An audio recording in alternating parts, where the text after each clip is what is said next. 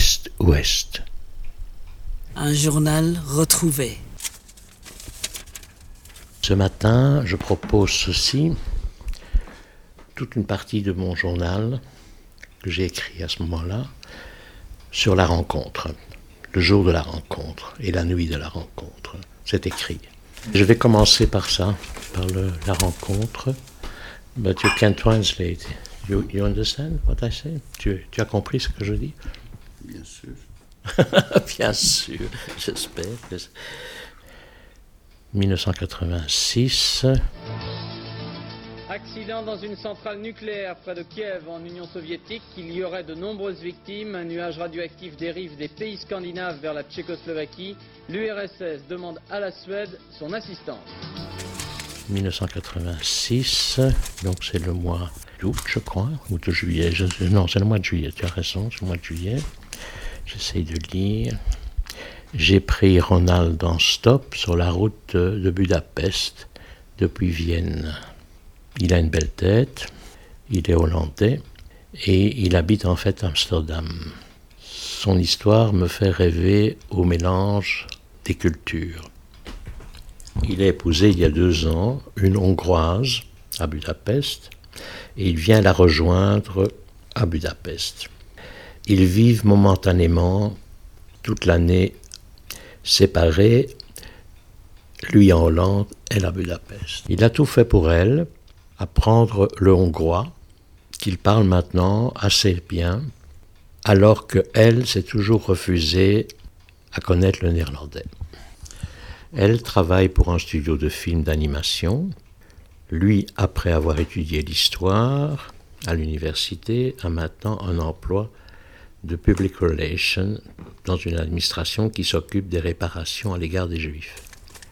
Je le dépose à Budapest et il me laisse ses coordonnées et son adresse. Et il dit que si j'ai un problème de logement, je dois l'appeler. Et le soir, je me demande si c'est différent de l'Occident, à l'Est. La réponse est oui. Bonsoir. C'est un accident, un accident, le premier de cette nature officiellement, un accident qui a fait des victimes. Ce sont à peu près les seuls éléments livrés par l'agence officielle TASS à Moscou sur ce qui s'est passé dans la nuit de samedi et dimanche dans la centrale électrique nucléaire de Tchernobyl en Ukraine, à une centaine de kilomètres de la ville de Kiev. Men han, han försökte samma kväll som han kom till Budapest att förföra killar på gatan. Donc euh, tu as déjà essayé euh, le même soir de, de draguer bah, de, Oui, de trouver les endroits aussi. Il n'y avait pas grand monde, presque personne. Et j'avais quand même quelques informations. Et puis il y avait une information aussi près d'une toilette, je crois, à Budapest. Mais c'était très bizarre. Donc je ne savais pas comment ça pouvait se passer, mais je voyais bien que ça se passait. Et je venais de Vienne. Et à Vienne, c'est très simple. D'abord, les adresses, on les connaît à Vienne. Hmm? Et il y a un parc à Vienne où ça tourne en rond tout le temps. Et c'est la métaphore dit Mais je suis ici, c'est pas la peine de tourner en rond, mais tout le monde tourne en rond, se regarde. Enfin, c'est la ronde, quoi. Ja, men han, han var inte informerad för att i, i Budapest finns eh, nära Donau, vid, eh, eh, så du har den vackra utsikten. Det, finns en plats som heter Corso med många hoteller. Man, man promenerar fram och tillbaka. Och eh, i, i ena sidan där det är Petöfi, Petöfi Shandor-statyn, där är sånt här plats du kan möta. Tu n'étais pas très bien renseigné puisque le long de la Danube, euh, il y a un- une sorte de corso où il y a tous les hôtels et le long de ce boulevard, il y a une, une statue où les gays euh, se en- en statue de, de poète euh, hongrois. Il y Et la statue de qui? C'est un poète statue de så- qui? så- det är Ungerns nationalpoet uh, Petöfi Shandor. Men han levde bara 24 år. Han dog i revolutionen 1848. Mais au bout d'un moment, je le rencontre par hasard. L'agence de presse américaine citant des témoins, membres d'équipes sera évidemment très difficile à vérifier. Je cherche un endroit, un lieu pour manger quelque chose. Et en même temps, je fais le parcours. Ah oui. En même temps, je fais le parcours des lieux indiqués par le guide, propice à la drague, Hôtel Astoria, Rakosi. Rakosi quoi, je ne sais plus, Rakosi en tout cas. Rakosi Street. Street, ah oui, Rakosi. J'arrive pas à me relire et je ne trouve rien. Juste à côté se trouve le café Egetem. Alors ça c'est de la littérature, mais c'est comme ça. J'ai écrit Il est là. La personne que j'attends est là. Debout, abrité sous un porche. Je le reconnais entre tous. Ça, c'est la littérature, mais c'est comme ça. C'est le sentiment. Comme autrefois, un regard a suffi. Donc je m'arrête, trois vitrines plus loin. Je m'arrête trois vitrines plus loin. Je me retourne, il s'avance. Nous avons le sourire, et puis je ne sais plus. Tout est très désordonné. Ma surprise, ma nervosité, la difficulté à communiquer.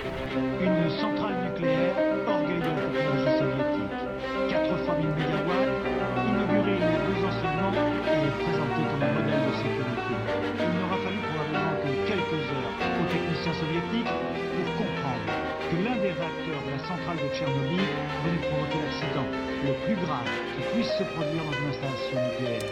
Le cœur du réacteur commençait à fondre, échappant à tout contrôle. Mais je note dans le journal qu'il parle une dizaine de mots d'anglais, une dizaine de mots de français, mais il parle essentiellement hongrois et je ne comprends donc rien. Donc je crois qu'il est hongrois, mais j'apprends très vite, je comprends très vite que ce n'est pas le cas, que en fait il est venu de Roumanie à Budapest. Déjà à ce moment-là, j'ai ça comme information, donc je lis. Il est en visite. Et j'écris, mais que faire? Où aller? Puisque l'objectif, c'est quand même un objectif euh, sexuel, évidemment, d'abord. Donc, où aller? J'habite en fait cette nuit-là dans l'appartement de la femme du Hollandais. Il m'a laissé une place dans un lit, là, dans une chambre. Mais je ne vais pas aller là. Dans l'immédiat, la seule chose que j'ai en tête, c'est de toute façon aller tous les deux dans ma voiture. Il m'accompagne. Il me dit tout à coup, dans un français impeccable, en Roumanie, l'homosexualité est illégale, deux ans et demi de prison. Mais vraiment d'une traite comme ça. C'est comme une phrase qu'il a apprise par cœur. Je réponds simplement je sais. Sur le moment, ce qu'il me dit me rassure et me remplit d'aise, puisque il y a vérification en fait, pourquoi on est là, tous les deux. Et je prends une décision. Nous allons nous rendre chez le Hollandais, chez Ronald. Tant pis pour le problème possible. Rien n'a plus d'importance, même si c'est difficile, parce que sur le moment, je n'ai envie que de lui, de sa beauté à la fois massive et douce. L'ennui, c'est que chez Ronald, le frère d'Andrea, la femme, et sa fiancée, donc, occupent déjà les lieux. Mais j'ai toutes les audaces parce que je sais qu'il est déjà là en moi. Je leur présente François et je leur demande Est-ce que je vous dérange? Oui ou non? Ils disent non, ils vont dans la pièce d'à côté. Je n'oublierai jamais, non jamais, la scène d'orage, la scène orageuse qui a suivi et qui fut extrêmement difficile, la scène qui va éclater à l'instant. Une rupture de canalisation de ce circuit de refroidissement aurait entraîné la surchauffe du cœur d'uranium, provoquant l'incendie du graphite. 300 tonnes d'eau se volatilisent jusqu'alors. Il est impossible de dire à cette heure comment la catastrophe a évolué ensuite, mais selon l'agence américaine nucléaire, le dégagement gazeux aurait tué 80 employés de la centrale, puis le nuage s'échappait du bâtiment contaminant la population avoisinante. Alors, le frère entre et il dit qu'il vient chercher un vêtement. Il nous voit au lit et il ressort aussitôt. Je fais comme s'il ne se passait rien, mais tu me demandes s'il y a un problème. Så Ja, ja. jag frågade om, om det var något problem. Jag förstår. Je dis non, non, il n'y a pas de problème. Så jag har sagt nej, nej, det finns eh, inget problem. J'ai dit non, mais je pressens la catastrophe. Dix minutes s'écoulent, le frère revient et parle à François en hongrois, et son ton est très impératif. Ja, ja. Maintenant. Je ne comprends rien à ce qu'il dit, mais je comprends qu'il faut partir. Je me lève, prêt à exploser. Non, je ne le perdrai pas. Je ne perdrai pas et je ne serai pas dans cette défaite, dans cette hostilité sociale sans arrêt qui rend nos amours impossibles, qui nous laisse meurtris, déchirés et à la longue cyniques. Je suis prêt à la lutte et c'est peut-être pour la première fois de ma vie que je comprends vraiment quelque chose à notre condition. Sans doute à cause de ce combat permanent à découvert que je mène avec l'énergie tout à coup du désespoir. Je suis dans une colère froide. J'enfile rapidement un jeans et une chemise. Je vais jusqu'à leur chambre et je force la porte et je veux une explication avec la fille qui parle très bien l'anglais. Alors ensuite, c'est indescriptible. Je suis là à genoux, face à leur matelas, les cheveux complètement en désordre, comme un acteur au bord de l'épuisement qui cherche une aide, une générosité, qui veut atteindre l'autre. Ça n'a pas, ça n'a pas marché. Oui et non. Elle me dit, ah oui d'abord non, elle me dit sèchement, ça ne se fait pas, ce n'est pas mon lit. Je lui réponds, j'ai jamais répondu des choses comme ça aux gens. Je lui réponds, pourquoi? Je suis sale. Nous sommes sales.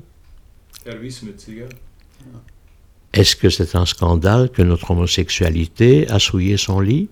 Est-ce une honte pour elle, ce lit? Nous sommes contagieux. Donc je lui dis, si ça avait été un couple hétérosexuel, vous auriez eu la même réaction? Elle ajoute alors, en pensant être très libérale,